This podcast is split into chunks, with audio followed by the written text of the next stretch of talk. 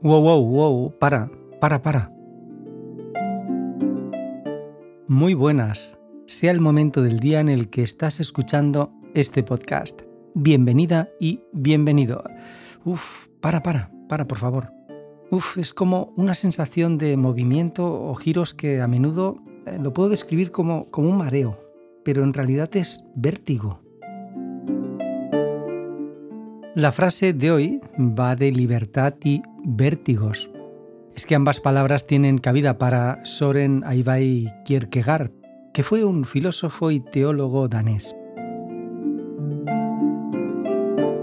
Es considerado el padre del existencialismo. Hay una frase y realmente tiene un gran sentido. Es que en ocasiones desconocemos por dónde puede venir el vértigo. Bien, este en sentido figurado el vértigo relacionado con problemas, quizás. La frase dice así. La angustia es el vértigo de la libertad.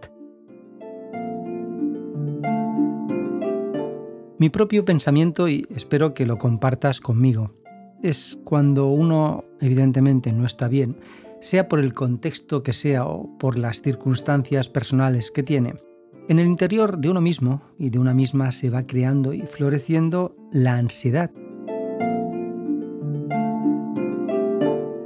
Esa angustia que desequilibra nuestro estado emocional y hace que estemos bastante tocados. Y es que evidentemente no hay pastilla mágica para solucionar un pequeño o gran problema. No la hay. Eh, sí hay pastillas que solucionan o amenizan un poco el tema de la angustia y la ansiedad. Momento en el que, si lo tienes, hay que hacer una pausa, pensar y gestionar nuestras propias emociones. Sí, gestionarlas por nosotros mismos. Igual no existe solución. Lo mejor es dejar ir. Y si aprieta, evidentemente si aprieta, hay que buscar eh, bien a algún profesional que nos dé una pequeña solución o pautas a seguir. Y recuerda,